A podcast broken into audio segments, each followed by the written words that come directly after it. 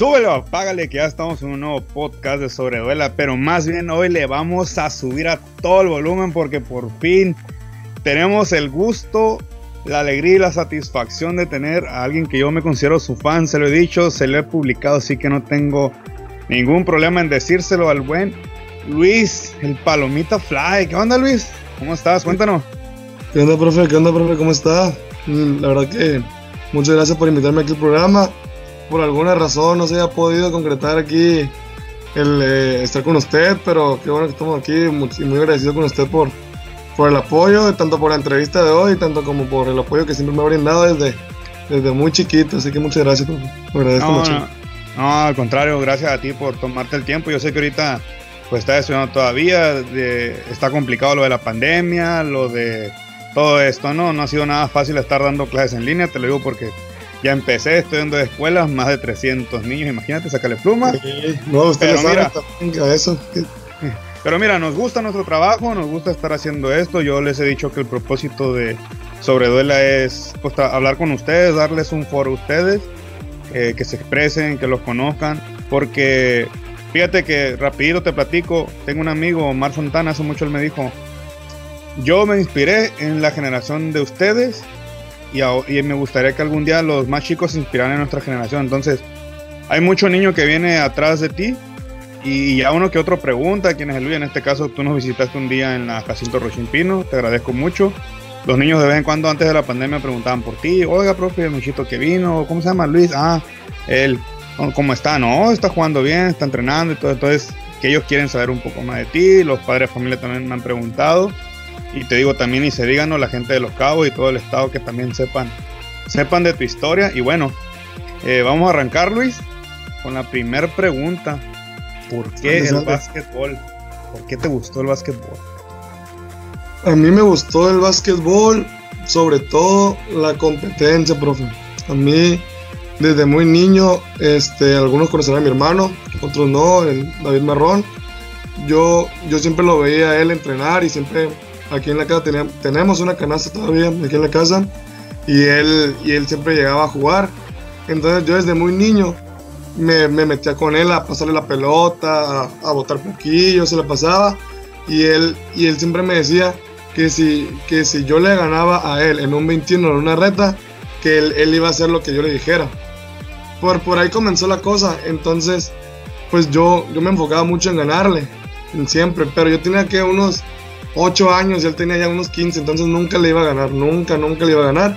Y yo le prometí algún día, porque aparte que mucha gente lo, reconocía que era un buen basquetbolista, y yo le prometí algún día voy a ser mejor que tú. Ese fue el, principal motivo del por qué empecé a jugar básquet, para ser mejor que mi hermano. Y ya. oye, eh, ahí, estaría bueno, ahorita me diste la idea de, de entrar en un debate entre el David y tú, porque David eh, bueno, ya ahorita yo te puedo dar mi punto de vista que puedo decir que a lo mejor eres un poco, eres más completo por tu físico, te estiraste que la verdad yo nunca creí que te fuera a estirar tanto. David era alto, pero no tanto que tú, pero no dejaba de ser un talentazo. Yo, ahí tiene una anécdota conmigo David que lo dirigí. Para mí era uno de los mejores tiradores de su generación. Para mí. Para mí, a lo mejor otros dicen que no, o hay alguien mejor, cada quien, el gusto se, se es del gusto de cada quien, ¿no? Para mí yo me caso con David y otro chico de La Paz, Axel, para mí eran la, dupla del Estado. Pero bueno, eh, eh, Luis, entonces todo empezó por prácticamente una reto, un reto, ¿no? Entre tú y tu hermano. Pero antes del básquet, ¿practicabas ya algún deporte? ¿Te gustaba otro deporte? ¿Empezaste el clásico futbolero o algo así?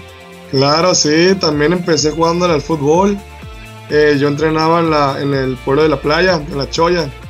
Ahí entrenaba primero fútbol y aquí en mi casa siempre hubo deporte, siempre hubo fútbol y básquetbol, por la parte también de mi hermano René Marrón, un saludo.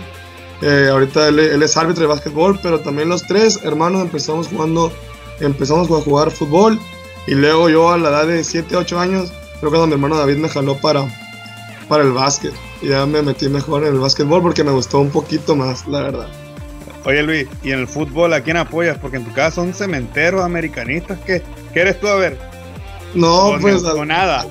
No, no, como a mí también me encanta el fútbol, igual que el básquet, me encanta el fútbol, pero yo soy azulino de corazón, aunque le doy la profesora. Bueno, no, todo el mundo puede ser perfecto y dichoso irle a la América. No pasa nada. no, no es cierto. Pura, pura vacilada, ¿no? Es, es la carrilla aquí que traemos. Bueno, entonces Luis empezó por un reto de hermanos. Y entonces, ¿cómo empieza la historia de, Luis Marrón, el, alias el Palomita? Que ahorita te voy a preguntar de dónde salió el Palomita. ¿Cómo fue que, a qué equipo llegaste, con qué entrenador? ¿De dónde empieza la semilla del básquetbol además de ese reto? Ok, ya cuando yo me cambié el básquetbol, el primer entrenador que tuve fue mi hermano en casa. De ahí me dijo que, me fuera al estadio a, ver con quién podía entrenar. Y ahí estaba el famosísimo profesor El Pierrot. Fue mi primer entrenador de básquetbol, el profesor Pierrot, eh, con el equipo Titanes. Y ahí la verdad que, que algo que le puedo reconocer es que yo me divertía tanto, profe, no se lo puedo, no se lo puedo eh, explicar qué tanto a mí me gustaba.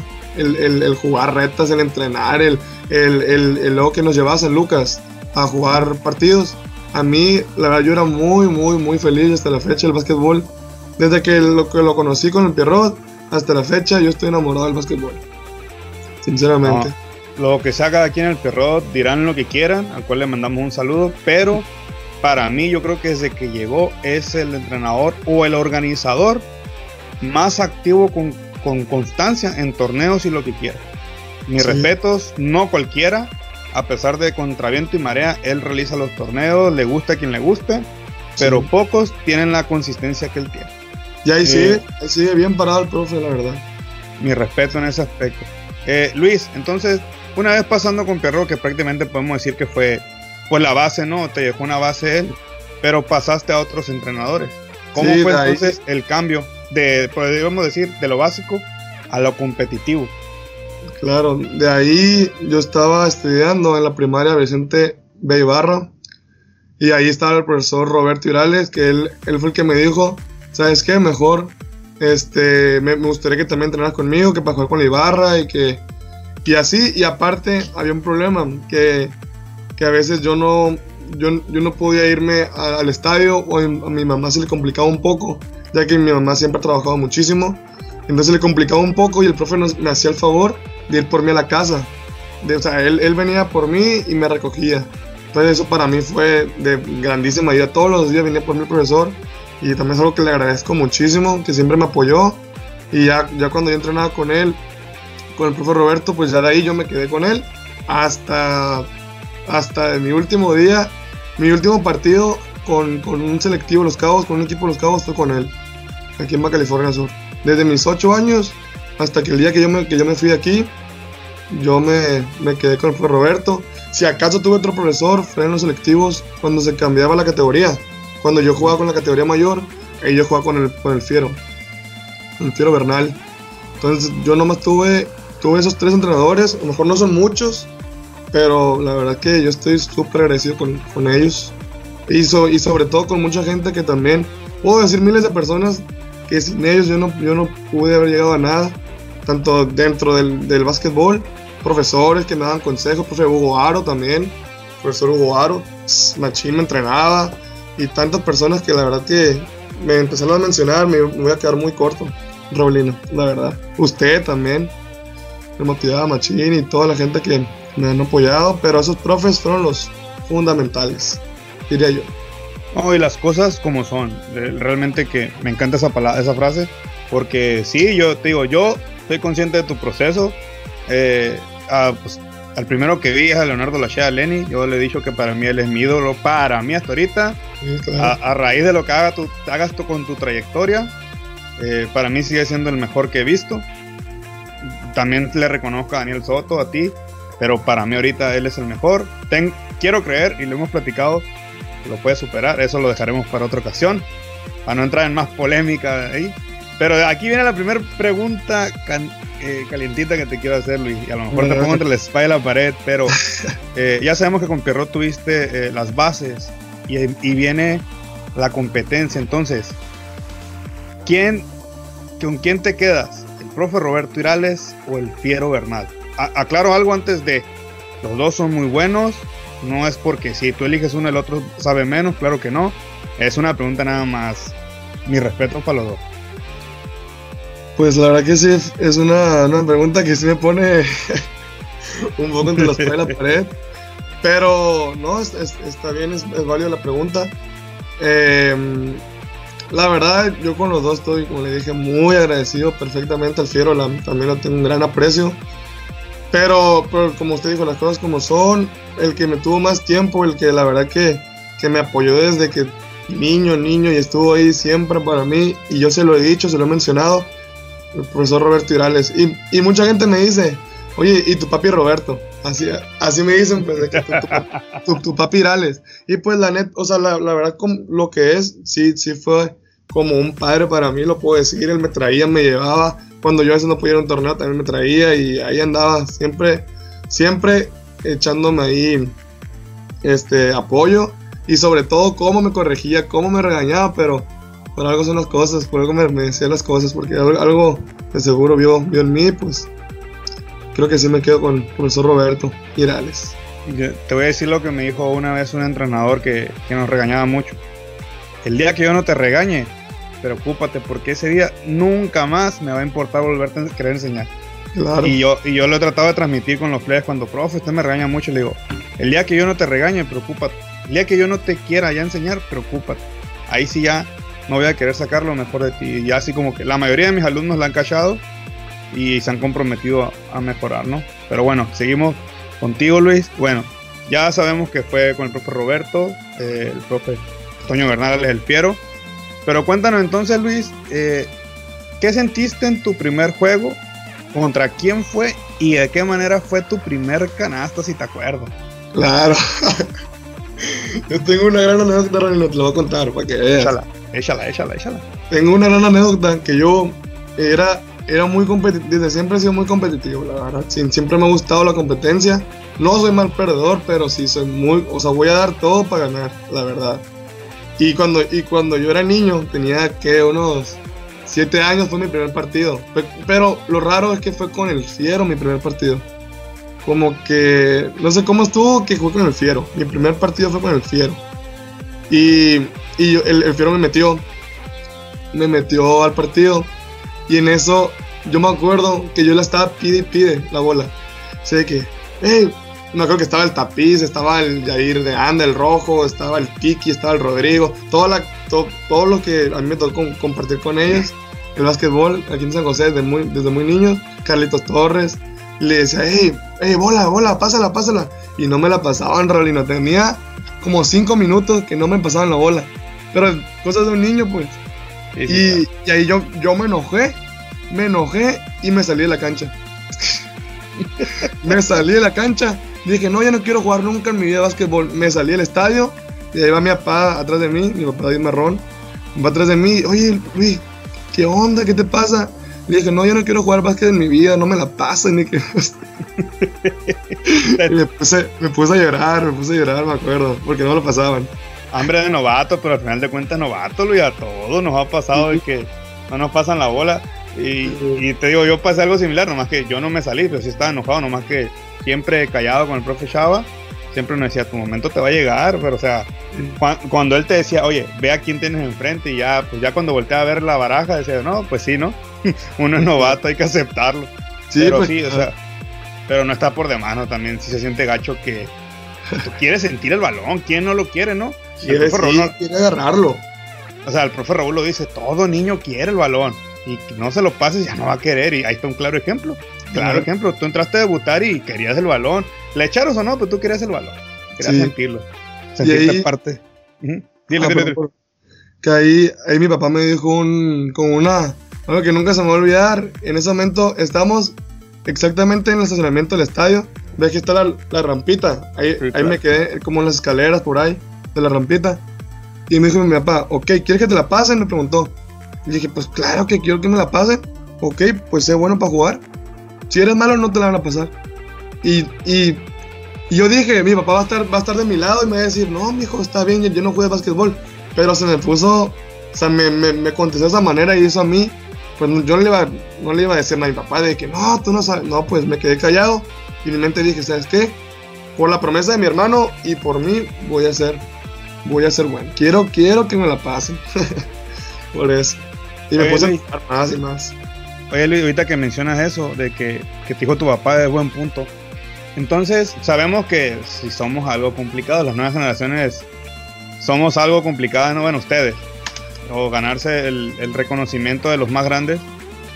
Cuéntame entonces cómo fue, o cuéntanos, cómo fue ese proceso de poderte ganar al Carlos Torres, al, tal vez al Tapiz por ahí, a todos esos chicos que ya tenían un poquito más de kilometraje, ¿cómo te, tú te ganaste la confianza de decir, yo le voy a pasar el balón a Luis? Pues creo que, creo que al principio como todo, bueno, ya fue con el paso del tiempo, fue, fue, fue con el paso del tiempo que yo seguí entrenando, pero yo ya no entrenaba con ellos porque ellos son mayores que yo. y, y, en ese ya cuando nos volvíamos a juntar para la selección, ya, ya era como mi momento de mostrar lo que en el año que no estuve con ellos, era mi momento de mostrar que tanto había mejorado y que, y que, que, que yo podía aportarles. Al principio, y no me voy a dejar mentir el profesor Fiero, porque, porque en, los torneos, cuando yo ya me sentía que ya tenía la capacidad, eh, me, yo, yo era banca, o sea, era sexto hombre. Me imagino que también se acuerda que yo era, que yo era, que yo era sexto hombre. y eso a mí, en el fondo, sí, sí, sí me, me chocaba, pues así, sí, era como de que, ay, yo quiero ser titular, quiero ser titular. Y, pues poco a poco entrenaba más, más, más, más, hasta que Carlito, hasta que mis compañeros se empezaron a dar cuenta que a lo mejor sí, sí podía tener un lugar en, en la titularidad o, jugar más, más minutos.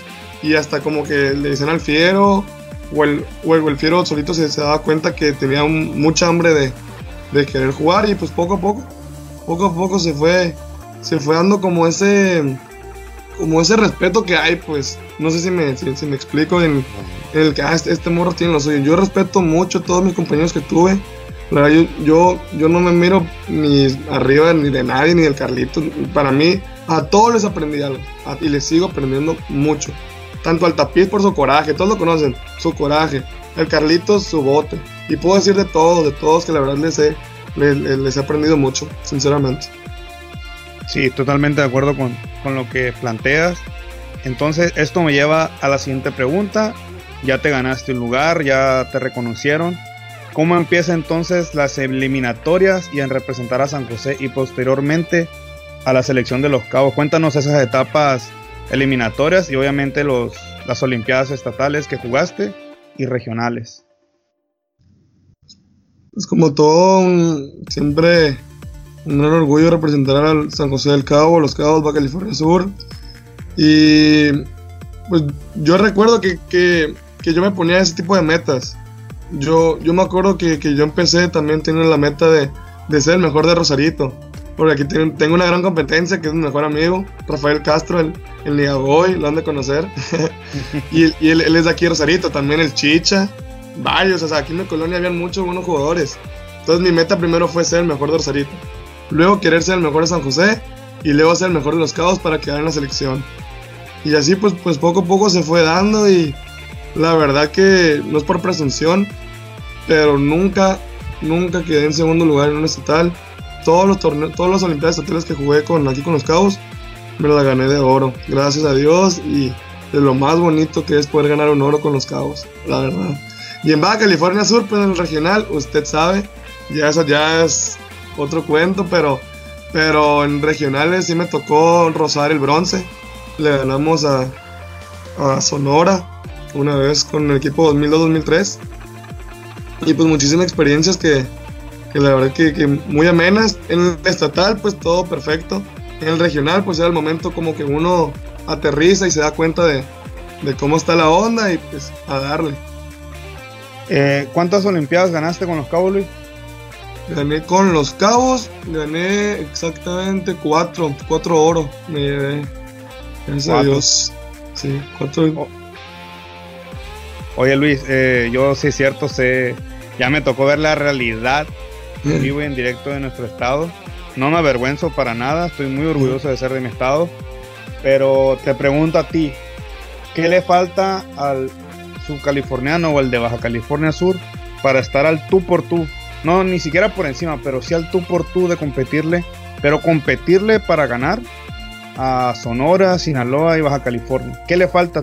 Y ahorita vamos a pasar para allá, para ese punto también. Pues mire, mm, yo no me siento capaz de, poder juzgar o, así ponerla el, dedo y decir, ah, mira, por la culpa de esto, esto, esto, esto nos falta. Porque siento que yo no he llegado a un nivel de, al, al que espero llegar, o sea, no, no quiero poder criticar ese, ese, tipo de cositas, pero lo que sí, sí, sí puedo decir, porque algo que yo aprendí, no es que esté criticando a mis amigos ni compañeros que juegan básquet, pero a mí me, me tocó vivirlo en carne propia, la mentalidad, Raulino, la mentalidad, porque sí, sí, sí entrenan, porque todos los días hay entrenamientos, sí, sí se entrena, sí, sí, sí hay partidos. Fogueo, pues es, es claro que sí falta, fogueo, pero también creo que la mentalidad juega un papel muy importante. ¿Por qué? Porque vamos a un estatal, ganamos la de Oro, le ganamos a La Paz, Mulegé, Comondú, Loreto, que son grandes municipios también, pero ya como que nos empezamos a creer cosas que la verdad no somos. Me pasó totalmente, yo ya me sentía el mejor del país cuando ganaba un estatal, sinceramente. Y llegaba al regional, yo pensando que iba a quedar en primer lugar, y pues pasaba lo que pasaba, nos barrían porque, yo, porque estábamos jugando a lo mejor muy sobrados, porque no estábamos jugando bien, porque jugamos nerviosos. Entonces son, son muchos factores que creo yo son mentales, como el nerviosismo, como el, el egocentrismo, como el muchísimas cosas, pienso yo, que, que, que, que, faltan, pero sobre todo mentales. Porque no se me hace justo em, empezar a decir que el gobierno, empezar a decir que, yo no puedo ser exitoso por esto, por esto, por este. Creo que que si uno realmente quiere ser exitoso, tiene que empezar por uno, por la cabecita de uno y a, trabajarlo. Pienso yo. Así. Yo, yo te voy a decir algo. Eh, primero que nada, aclararles que esto no es una crítica destructiva, no. Esto es un análisis, nosotros un punto de vista, una pregunta que le hago a Luis, porque como jugador, uno como entrenador te lo puede decir. Y igual yo te puedo dar mi punto de vista y a lo mejor la gente, ah, el Rolino está, está, criticando y él que ha ganado. Yo realmente solo he ganado una de oro como, como asistente y he ido a un regional, pero me bastó para ver la realidad de, de, mi estado, el nivel en el que estamos. Y sí siento que muchos puntos que tú tocas es, eh, son real, no, no nos vamos a engañar, ningún entrenador se puede engañar a sí mismo. Mis colegas me lo han mencionado, sí se trabaja, pero siento que sí, sí nos falta mentalidad, tanto entrenadores, eh, padres de familia, que también juegan un papel muy importante hoy más que nunca y jugadores, ¿no? Yo siempre he dicho que cuando ese triángulo del éxito se conforme en uno solo, Baja California Sur se va a ir para arriba. Eh, sí es cierto, el gobierno mm, pues, sí tienen parte de, pero no es todo. Al final de cuentas, somos los entrenadores, asistentes y 12 en la cancha, que son, bueno, 5 contra 5, los 7 de cambio, que al final de cuentas traemos el resultado. Y de una u otra forma el que quiere busca cómo llegar al éxito. Eso es solamente con trabajo, no hay varitas mágicas pero sí también lo que yo te puedo decir que sí necesitamos un proceso largo para todos, hacer un buen proyecto porque en un año también milagros no vas a lograr. Nunca. Nunca, no, no eso está clarísimo, clarísimo. Pero bueno, entonces Luis, ya una vez pasas este proceso y todo, y te nos vas, te nos vas a Baja California. Entonces, ahí Luis, ahí, ¿cómo es ese proceso de llegar a un mundo diferente, a una ciudad diferente, compañeros diferentes? Pensamientos diferentes. ¿Cómo fue tu recibimiento y cómo ha sido el proceso en Baja California, tú ya como jugador de Baja California? Pues mm, la, verdad que sí fue, fue muy difícil. tengo, tengo que admitirlo, como todas las personas que han salido de los cabos. Y también a, mi, a la edad de 14 años, recién cumplidito, los 14, me fui solo a Ensenada, eh, a Ensenada, California, Allá me recibió un profesor que se llama Jorge Soto, con la preparatoria de la preparatoria de Nahuac. Ahí fue donde me becaron y, y ahí, estaba jugando con, literalmente, con los que había jugado el regional contra Baja California. La base de Baja California estaba en Ensenada. Entonces eran, yo me acuerdo que llegué y mucho, mucho talento por donde le veas. En Ensenada, en Tijuana, en Mexicali, en Rosarito, habían morros. Así, parecía que, que lo sacaban de una máquina y un buen tirador, un buen defensa, un buen ta, ta, ta, ta, ta, ta. O sea, habían muy buenos jugadores. Y la verdad, al principio, como que cuando llegué, sí me sentí un poco, como, no intimidado, pero sí un, un, poco nervioso, la verdad, de demostrarles, porque ellos me decían, no, pues, ¿de dónde vienes? De los cabos. Y, y la verdad se empezaron a reír. Pero, o sea, ahorita son, son mis amigos, los quiero mucho y mando saludos si escuchan esto, se los voy a mandar. Pero sí, sí, sí hacían burla, pues como carrilla, pues carrilla. De que de Baja Sur y que haya un Oxxo y puras de esas. Entonces me, me empezaron a criticar de que, pero de carrilla, como digo, como de yo, yo qué voy a jugar, o sea, yo qué, tan, qué nivel voy a traer yo. Y, y pues poco a poco les fui, fui jugando y me, igual como me pasó un tiempo en Los Cabos donde yo me tuve que dar mi, mi lugarcito, así también poco a poco ahí en Ensenada con mi equipo de la prepa, luego con el selectivo Ensenada y también pude llegarle ahí al selectivo Baja California con los 2002 y hasta que poco a poco me, me, me fui haciendo ahí de, de, mi nombre y me hizo un lugar, me lo quise, me lo quise hacer también. Obviamente el entrenamiento que tenía tenía que ser superior y yo me quería superar, superar, superar, entrenar, entrenar y así. Así fue mi, mi experiencia con ellos. ¿Ya eres titular, Luis, ahorita?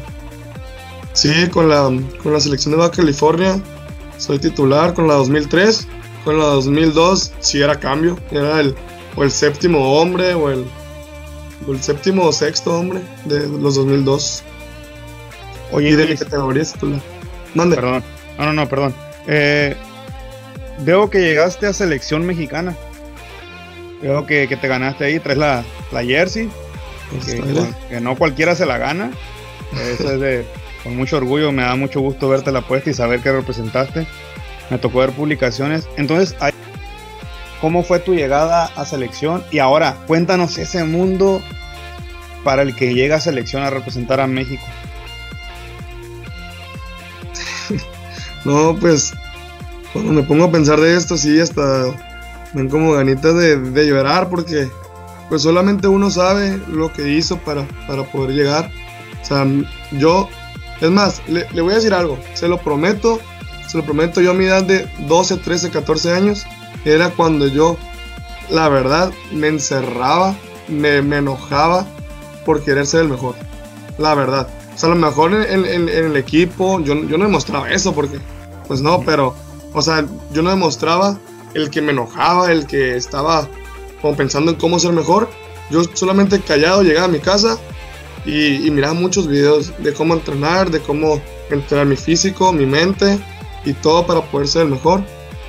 Entonces yo soñaba con que, con que alguien se fijara en mí. Por eso yo le doy muchas gracias a usted que se fija en mí, también a, a la nana de Churea TV, que también nos hizo una entrevista ahí. Entonces, porque yo algún día lo soñé. O sea, yo soñaba que me preguntaran, oye Luis, ¿cómo se siente estar en selección mexicana? Porque mi sueño era ser la selección mexicana, estar en ese equipo. Y cuando me dieron la, la camiseta, la verdad que sí, que sí, se me hizo un nudo tremendo en la garganta. Fue, es, lo puedo decir, es el mejor momento de mi vida. No me arrepiento de todo lo que entrené, no me arrepiento de nada. Y pues sí, es lo mejor. Ahora ya, ya, ya en tanto hablando como el nivel que había en, en ese tipo de, el profesionalismo, el cambio de, del equipo, tanto todo como instalaciones, como jugadores, como, como los hábitos que tienes que cambiar, pues es, es simplemente tremendo, simplemente de otro mundo, tanto para un morro que soy de San José del Cabo, de aquí, de repente estar en, en, el- en ese equipo y tener que seguir demostrando, de estarle demostrando a mis compañeros de San José del Cabo, a estarle demostrando a miles de personas allá en un estadio, en un gimnasio, jugando contra países de, de, de Latinoamérica. La verdad que sí es una presión fuerte, pero, pero es lo que, a lo que yo le, le tiré y le sigo tirando, por favor de Dios. No, eh, me, se me hace un en la garganta acá que me dices que, yo me fijé en ti. Yo, yo nunca, nunca dudé ni, y sigo firme que tú te vas a llegar lejos. Si no llegas no pasa nada por alguna otra razón, pero yo tengo mucha fe que sí. Te lo he dicho infinidad de veces, creo que hasta harto te voy a tener de que te digo que soy tu fan ahí. Pero es la realidad, yo así disfruto el básquet y no me da vergüenza decirle a alguien, oye, juegas muy bien y, y me gusta irte a ver jugar. Yo llegué a ir a verte una Olimpiada, eh, agarré camino a La Paz, también fui a ver otros chicos, pero no me iba a perder la oportunidad de verte jugar en un, en un estatal. Y creo que ese fue el último que te vi, porque de ahí creo que agarraste para, para. Baja California. Y la verdad que yo siempre dije, le dije a tu papá, fue la mejor decisión que pudo haber tomado. Yo sé que, bueno, no tengo hijos, pero sé que no debe ser nada fácil decirle a alguien, oye, pues, pues vete, está bien, te apoyo, porque al final de cuentas eres su hijo y, y desprenderte de ti no, no es fácil. Y, y a pesar de que pues, eras menor de edad todavía, creo que ya o eres menor de edad todavía, no sé, si ya cumpliste la mayoría de edad. Acabo de cumplir 17 años hace 5 días. ah, pues felicidades. Muchas gracias. Espero te lo hayas pasado bien y te digo, eh, a mí me da mucho gusto ver que tu talento se está explotando, que está creciendo. No has llegado a tu mejor básquetbol todavía, o sea, tienes mucho que aprender. Yo sé que tengo la fe que vas a llegar a una etapa universitaria. Eh, ahorita lamentablemente la pandemia no nos ha permitido disfrutar de muchos jóvenes como tú, pero sé que lo vas a lograr. Estoy convencidísimo al 100% que vamos a ver a Luis Marrón, es el palomita, eh, ganarse un lugar en una universidad. Y espero te consagres y nos regales nos presumas un nacional, aunque sea, un campeonato nacional universitario. Y bueno, Luis, antes de seguir, porque todavía no acabamos, ¿de dónde sale el apodo del palomita? ¿Cómo surgió ese famoso apodo? No, pues sí famoso porque porque cuando ve el estadio, a mí me encanta el estadio, el estadio siempre fue mi segunda casa, siempre, siempre. Y a mí desde chamaquito, chamaquito me han dicho palomita y ahorita que estoy grande, o sea, yo pensé que era un apodo de niño, pues como que ahí se iba a quedar. y, la verdad cuando voy al estadio, así ahí, están los, los morritos del, del, Fiero y esos niños. Y, así puro palomita me dicen, hey palomita, ¿qué onda? yo, ¿qué onda? ¿Cómo estás? Entonces me reconocen así como el palomita, ya nada, creo que ni saben cómo me llamo. yo digo que no saben. Pero el apodo vino de un profesor que tuvo mi hermano René, Cristian Castillo, no sé si lo ubique, un profesor de educación física. y, y, yo iba a un viaje, yo de metiche, yo siempre he sido bien metiche. Y, y yo estaba apoyando a mi hermano René, que era, era, portero de fútbol. Y yo estaba gritando y grité y no sé qué. Y llega el profe me dice, hey tú, cállate palomita. Pero me dice cabeza de palomita. Y yo como, yo bien, yo tenía como 5 años. Y yo cuando era niño, yo tenía el cabello muy rizado. ahorita lo tengo, no, mira, ya, casi nada, nada. Pero de niño sí, sí era muy, muy chinito el cabello, pues muy, muy rizado. Y, y pues hizo la, la, analogía esta de palomita y chino. Y me dice, hey tú, palomita. Y ya se empezó a y ya se empezaron a reír, todos los morros se empezaron a reír. Y ya nomás como de, mmm, así. Y luego al tiempo, eh, yo también jugaba fútbol, como le dije, pero jugaba fútbol con la Ibarra. Pero nomás como para agarrar cura con los compañeros. Y, y ahí jugamos contra la escuela el Fred Christian. Y el Christian le dijo, el Fred Christian le dijo a Roberto, ah, mira, tienes a tu equipo al Palomita. Y el profe Roberto dijo, ¿al quién? A ese morro al, al marrón, ese es el Palomita. Y el profe Roberto se empezó a reír y dijo, ah, no, pues sí, el Palomita. Y ahí en un, en un entrenamiento que tuvimos al día siguiente, ya el profe Roberto me decía puro palomita. Y al modo, pues los previos carreídos, mis, mis hermanos, el Israel Santos, el Isaac Amador, los cuates Irales, todos, todos, todos mis compañeros empezaron a decir, hey, palomita, palomita. Y yo como que, mm, no, pues, ni pedo, y así solito, como son los apodos, ¿no? Ya sabes usted que un día te lo dicen y ya de repente ya es para toda tu vida. y literal, porque hasta la fecha hasta la fecha, este, bueno, yo de vez en cuando te el palomita. A ver si un día no me regañan por decirte el palomita ahí. No, ya, ya me encanta ese apodo a mí. Ya es, el, ya es mío. Ya. Ya, ya eres el palomita por la eternidad. Sí. Y luego el, el, el disque Palomita Fly. también tiene anécdota porque porque a mí me, me, encantaba mucho saltar, pues. O sea, yo, yo desde que tenía como 12 años ya quería clavarla, ya estaba loco por clavarla y me ponía a hacer muchos ejercicios de salto aquí en mi casa. Y llegaba al estadio y ahí me veía saltando en el tablero y al aro y, al, y a la red, como todo morro, pues. Ahí estaba salte y salte. Y ya cuando empecé a agarrar poquito salto, el fiero me decía, cálmate tú, palomita fly. Y ya de ahí, puro palomita fly, puro palomita fly, me decía el fiero. De ahí surge entonces la historia de el apodo del palomita al palomita fly. Sí, al yo, fue el primero, yo fui el primero que escuché, hey, palomita fly. Sí, el palomita fly, el palomita fly. Sí, es cierto, sí, sí. Ya, ya recordé, ya recordé una, una ocasión que te gritó así. Pero a mí está, está original, está padre el, el, apodo. No está, no está tan mal. Oye, Luis, entonces ya nos contaste tu parte deportiva, parte de selección mexicana, el apodo. Entonces, aquí viene el top, primer top que me tienes que decir, son cinco. Tus cinco juegos favoritos hasta ahorita de tu carrera. Que dígase, con estos cinco, el orden no importa. Si me dices tres, me voy por bien servido. si son cinco, mejor. Ok. Fíjese que, que si hay partidos, yo le llamo, y mi papá sabe, yo le llamo mis partidos benditos.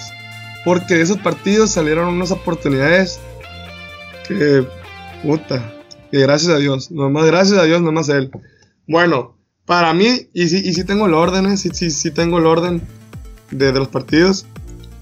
Eh, ok, voy del 1 al 3. Del, del, más importante al menos importante. No, mejor al revés. Del 3-2-1. Mi partido número 3 fue cuando yo jugué el regional aquí en La Paz. La verdad que no, no de un juego que usted diga, uy, fue un juegazo. La verdad jugué muy regular. Hasta yo me enojé porque no había jugado muy bien. Pero terminó el partido.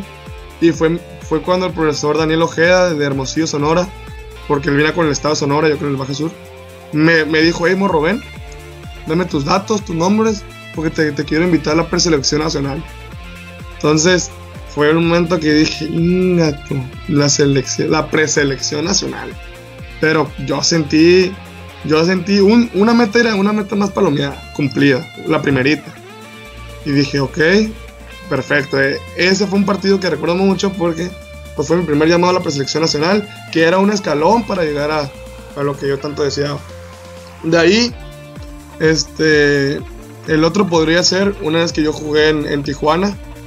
Eh, fui, fui, con el profesor Roberto a un, un, torneo de los Sonkis de Tijuana. Y ahí jugamos contra el profesor Jorge Soto, que fue la persona que me becó en su prepa en la Náhuac. Y en ese partido sí me acuerdo mucho porque. Eh, ¿Puedo decir estadísticas? ¿Sí, no? Sí, sí, claro, claro, claro. No, no es por presunción, pero jugué. Ni, ni yo me reconocía. Como de, de esos partidos que tiene uno que dice, no manches, me salen solito las cosas. Ustedes usted me entender, todos los que están escuchando esto, que juegan básquetbol, que dice uno, bestia, todo me sale, todo me sale. Pues así tuve el partido. En ese partido metí 35 puntos, que ni yo supe cómo los metí, chiripa, quién sabe. Fue tu día, simplemente. Y la traía. fue mi día, la verdad. Y de ahí me inmediatamente. Ah, y aparte era la final. Ya, ya había gente, gentecilla, ya nos dieron el campeonato. Y el profe me, me habló y me dijo que, que, quería becarme. Ahí, ahí mismo me dijo que, quería becarme que me fuera a la prepa Anáhuac en Ensenada. De hecho, la hora que tengo es de la Anáhuac ahorita. Y ese es el, el, número 2. Y el primero fue cuando yo jugué contra la Ciudad de México. Jugué una semifinal en un nacional que tuve con el equipo de California de mi categoría. Y, yo estaba jugando un torneo un poco flojo. O sea, no estaba jugando mi nivel. Estaba jugando, pues ni tanto. Y el profe Jorge Soto le dijo a otro profesor de Mexicali, que era el que tenía el, el, el, selectivo del estado. Y dijo, no, que este morro, que este Luis Marrón, la neta, está bien perro. O sea, me, me hizo, ¿cómo se dice? Como propaganda de que era muy bueno. Y pues no estaba jugando nada a mi nivel porque sí, sí, sí estaba un poco nerviosón por querer demostrar. Como cuando quieres demostrar mucho y y no, no terminas demostrando nada, pues así. Entonces ya en la semifinal, yo ya no era titular, me banqueó en la semifinal. Y eso para mí fue como que volver a estar en la banca, yo quería estar jugando y demostrar. Entonces íbamos perdiendo por 21 puntos en el segundo cuarto. Y se lo voy a mandar también al profe Gil para que lo escuche. Íbamos perdiendo por 21 puntos y me metió. Pero Así como de, a, ver qué haces, morro, me dijo. Pero él, es así, usa como esa psicología para picarte, pues, como para que juegues bien perro. Y me dijo, a ver qué haces, güey, a ver qué haces. Y me metió. Y yo dije, ahorita vas a ver, le dije en mi mente, ¿no? como que ahorita, ahorita, ahorita me va a caer. O sea, yo sentía como esa, esa motivación. Y exactamente, primera bola que agarré, triple. Segunda bola que agarré, triple, del mismo lugar, del mismo lugarcito, me acuerdo. Y ahí estaba también el profesor Daniel Ojeda que es el del selectivo nacional. Y ya para ese momento yo, yo, ya había ido a un preselectivo. Y también en el preselectivo no había jugado tan bien. O sea, había, sí destaqué, pero no tanto lo que a mí me hubiera gustado destacar. En el primer entrenamiento, en los primeros preselectivos que tuve. Y dije, a lo mejor ya no me van a llamar al, preselectivo. Y ya luego pasó el nacional para volver a agarrar morros. Y ahí fue cuando estaba el profesor Daniel Ojeda, que me vio que de los, de los 21 puntos de desventaja que llevábamos, pude poner, y digo que pude, bueno, pudimos, el equipo, pudimos volver a, empatar el partido para el tercer cuarto. Y, como le digo, metí cuatro triples en menos de un minuto 20. De hecho, me dijeron que era un récord y que no sé qué. Pero, pero fue, fue de volada. Las cuatro jugadas que tuve, me desmarcaba, la agarraba y triple, y triple, y triple. Entonces sí, sí. Ah, y aparte fue un, un cuenta. Metí como 15 puntos en, en un minuto y algo. Entonces fue, fue también muy, muy, muy bendecido ese partido. y, era la semifinal se de México y de ahí, pues de ahí ya terminó el partido y el profesor Daniel Ojeda me dijo, Morro, ¿sabes qué? Tienes que volver ahí a la segunda preselección. Y yo, claro que sí, muchísimas gracias. Entonces esos son mis partidos. Ah, y pues también falta mi, mi debut con la selección mexicana. Claro, debe estar.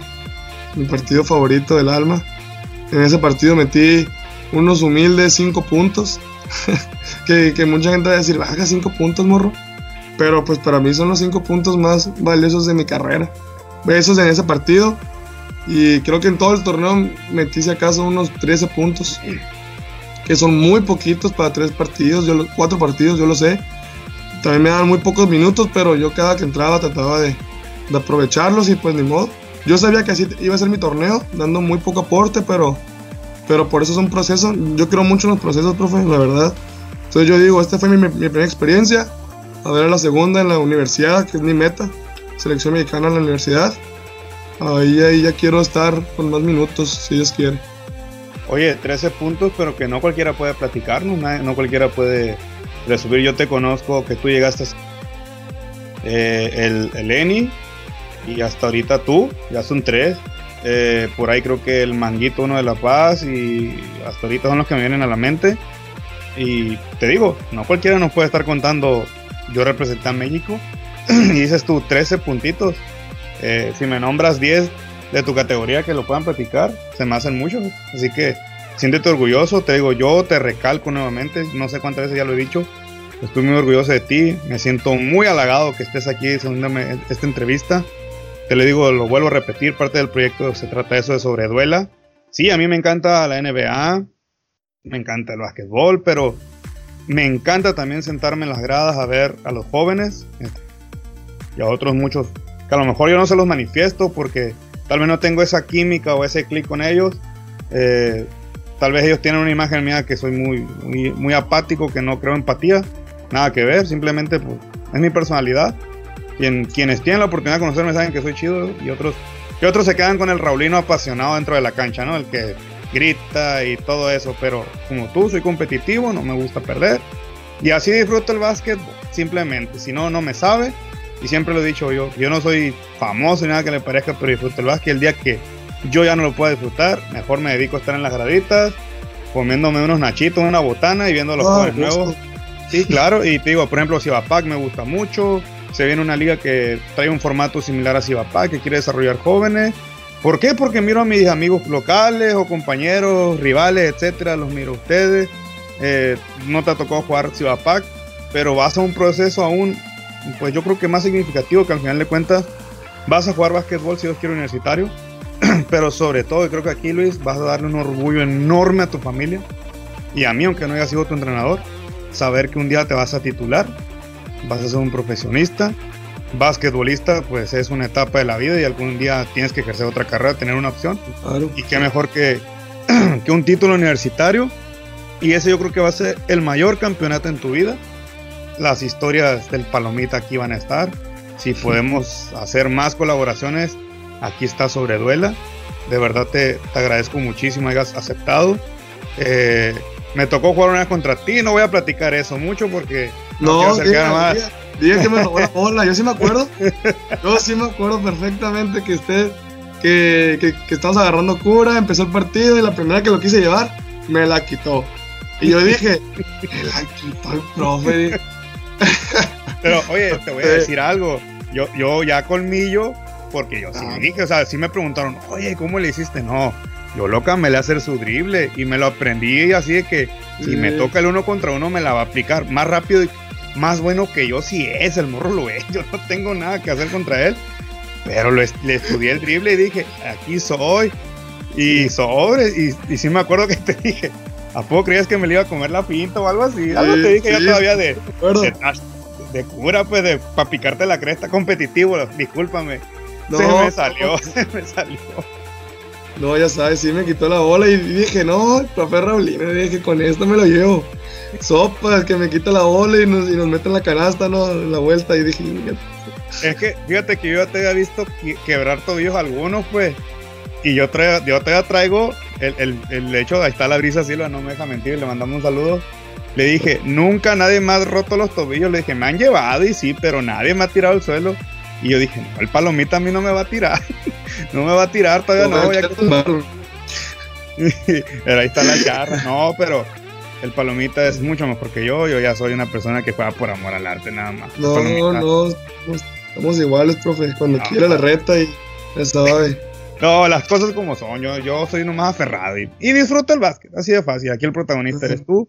Y de verdad, hijo, me siento muy orgulloso de ti. Te quiero seguir viendo triunfar. Que quiero un día verte en la tele, en el Facebook, donde sea. Decir, yo ese morrito lo vi desde niño y nunca. Yo aposté todo a él.